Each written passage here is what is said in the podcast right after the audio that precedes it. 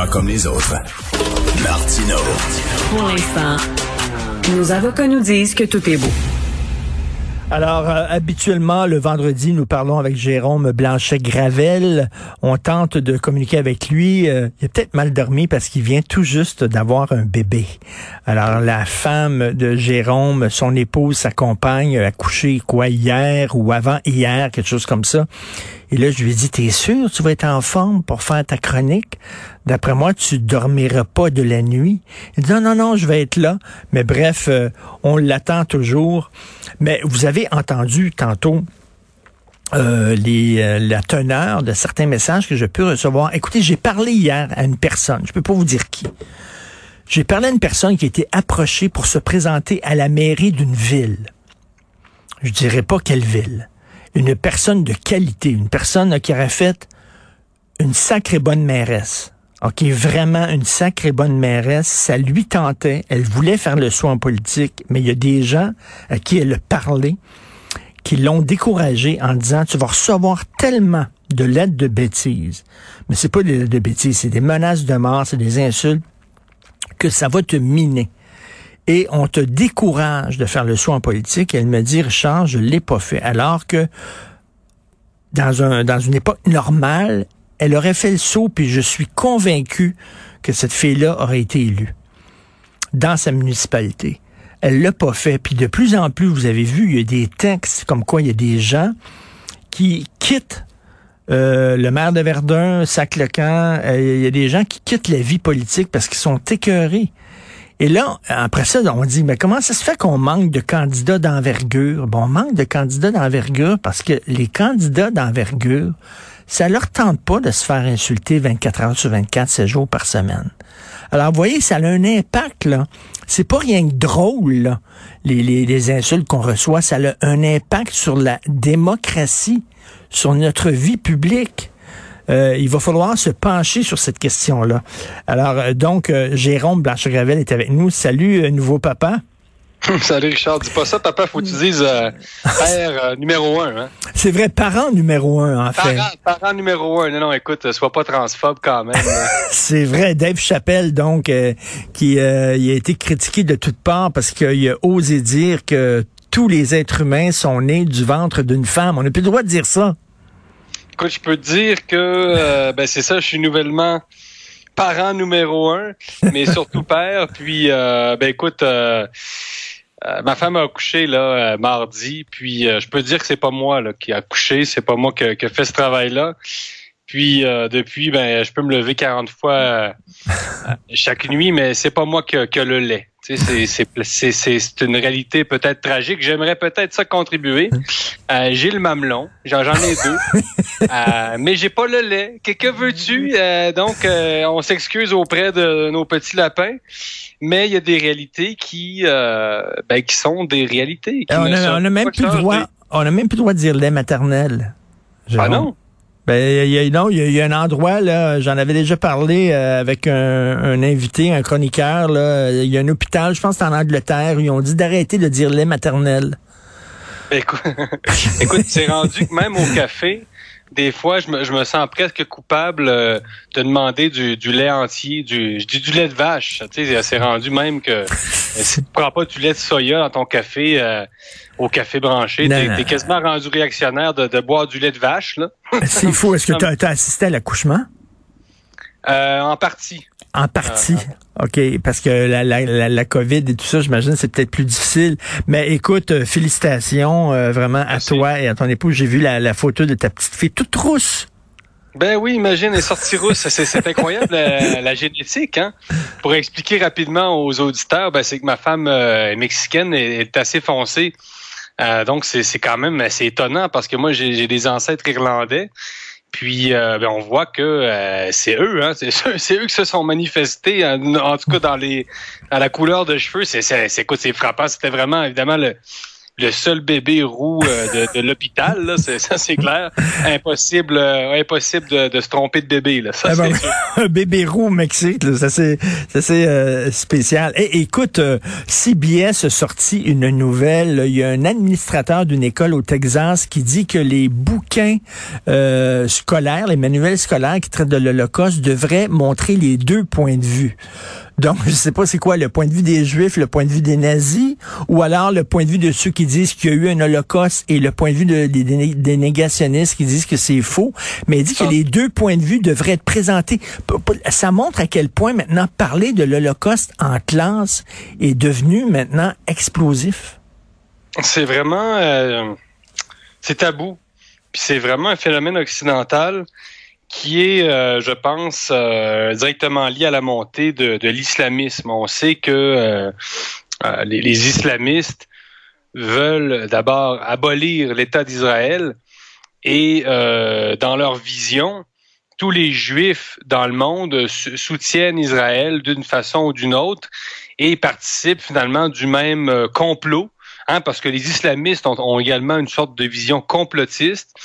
Donc, depuis depuis les, les euh, ben, de- depuis la révolution euh, iranienne, je dirais la révolution islamique avec Khomeini, l'islamisme euh, porte un antisémitisme qui est en train de euh, ben, de gangréner les institutions euh, occidentales, mais aussi les institutions scolaires. C'est ce, qui est, ce qui est vraiment dramatique.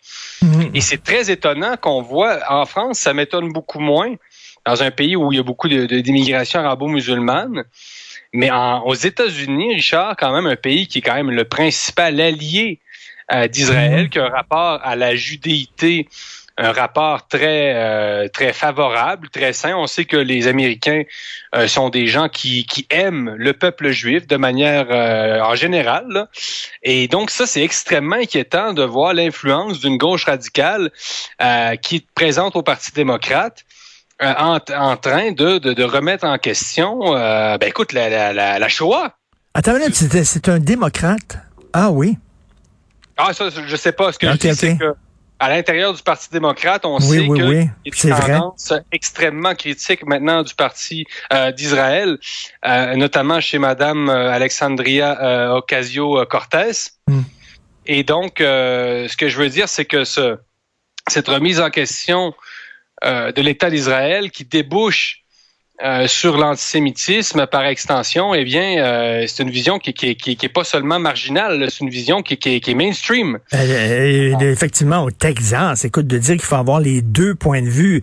Euh, Jean-Luc Godard disait euh, un débat équilibré, c'est pas 20 minutes aux Juifs, 20 minutes aux nazis. Là. Donc, il, il capoterait de voir ça. Et écoute, ça fait un an, Samuel Paty, ce professeur en France qui était aimé de tous, qui était dévoué, euh, qui s'est fait littéralement décapiter euh, parce qu'il avait osé montrer en classe les fameuses caricatures de Mahomet. Et euh, là, on voit qu'un an plus tard, la situation est toujours pas réglée. C'est toujours difficile d'aborder euh, certains sujets en classe. Les professeurs s'autocensurent parce qu'ils ont, littéralement peur pour leur vie. Ah, C'est fou, Red. C'est vraiment fou. Et non, le, climat c'est pas pas amélioré. Et déjà, j'ai plusieurs enseignants de lycée sur les réseaux sociaux. Et aujourd'hui, il y avait toutes sortes de, commémorations euh, dans les écoles même euh, autour de la mort de, Samuel Paty. Euh, et déjà, on voit, euh, je, vois des commentaires de- d'enseignants qui disent que des élèves sont assez réticents à, faire l'exercice. Donc, un an plus tard, on est, on est encore dans le même climat finalement de, division extrême entre, entre la, la, la, la France et, euh, et, des, des jeunes, il faut le dire quand même, là, des jeunes en majorité issus de l'immigration qui, euh, euh, qui refusent finalement euh, ben, d'adhérer aux valeurs euh, de la République française. là. Donc, euh, ça, ça va expliquer évidemment le, tout le, le succès potentiel d'Éric Zemmour. Et ça, ça me frappe de Ben voir oui.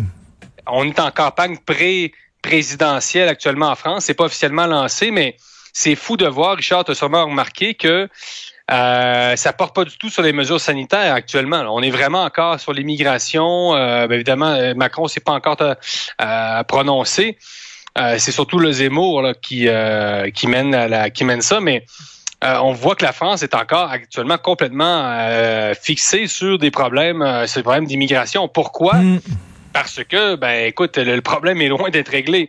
Donc, tant et aussi longtemps que la France n'aura pas réglé ça, ben, elle ne pourra pas débattre sereinement de d'autres d'autres enjeux qui sont aussi importants que, que, que ça. Là.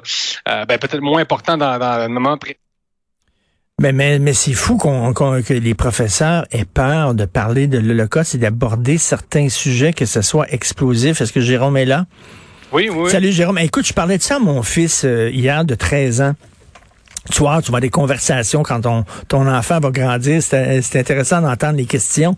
Et je disais, ben, tu sais, des fois, c'est pas facile l'immigration en France parce qu'il se demandait pourquoi les gens tripaient sur Zemmour.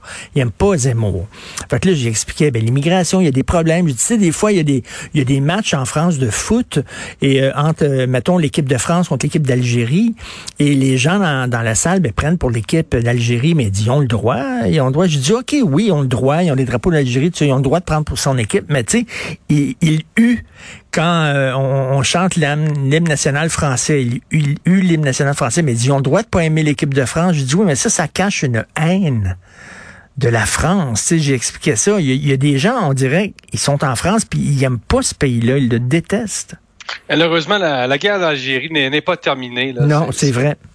C'est on est on est encore dans une société. Euh, ben, c'est les problèmes. Euh, hérité de la colonisation. Bon, certains diront que c'est la, hein, une, c'est la grande erreur de la France d'être allée coloniser euh, divers pays d'Afrique, d'Asie, etc. Et donc, euh, la France mérite un peu euh, ce qu'elle ce vit là. C'est ça, c'est la, la, pensée un peu facile mmh. de dire, ben, elle a cherché la France. Oui maintenant, ben, qu'elle vit avec ses problèmes, elle avait juste à pas aller en Afrique, pas en Asie. Ouais, mais tu sais, c'est un peu plus complexe que ça. Là.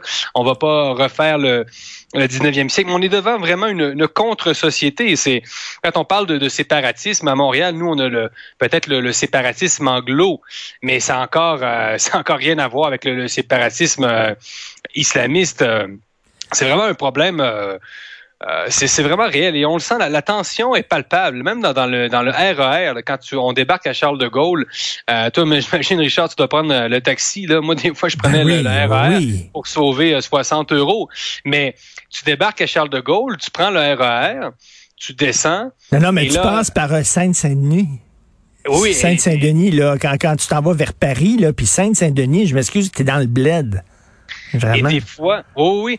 Donc, euh, c'est graduel. On voit toutes les communautés qui, qui, qui, qui euh, intègrent le RER, e qui rentrent dans le RER.